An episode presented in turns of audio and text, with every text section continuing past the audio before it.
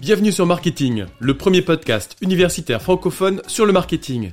Ce podcast est créé et animé par les étudiants de TechDeco Périgueux et moi-même, Fabrice Cassou, maître de conférence à l'Université de Bordeaux. Notre objectif est de vous partager chaque lundi, mercredi et vendredi notre passion et notre curiosité sur le monde du marketing. Alors bonne écoute Aujourd'hui, on souhaite vous parler d'un concept fondamental en communication, le brand book. Vous en avez peut-être déjà entendu parler, mais savez-vous vraiment ce que c'est? Tout d'abord, brand book est un terme anglais signifiant à proprement parler le livre de la marque. Autrement dit, c'est une sorte de mode d'emploi d'une marque précise. Chaque marque possède son brand book. Ce document regroupe toute la stratégie et l'identité visuelle. Le brand book est considéré comme la colonne vertébrale de la communication des entreprises.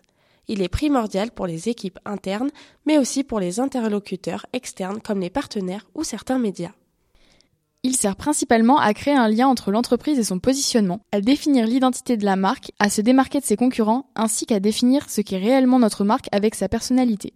Ce document permet de regrouper les informations concernant l'univers de la marque. C'est une marque forte qui appuie notre présence sur le marché et nous différencie concrètement de nos concurrents. Qu'est-ce que contient réellement un brand book Prenons l'exemple d'un brand book à l'effigie d'un logo.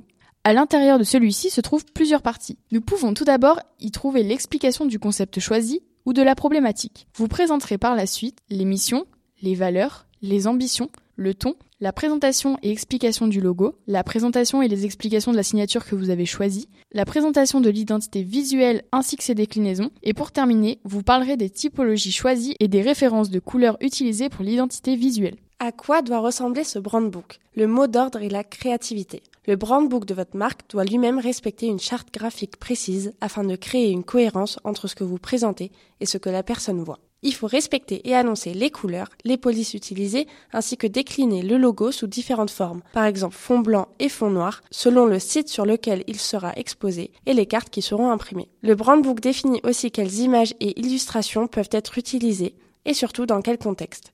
C'est le moment idéal pour laisser parler la créativité de votre entreprise. Bien entendu, c'est un document qui n'est pas éternel.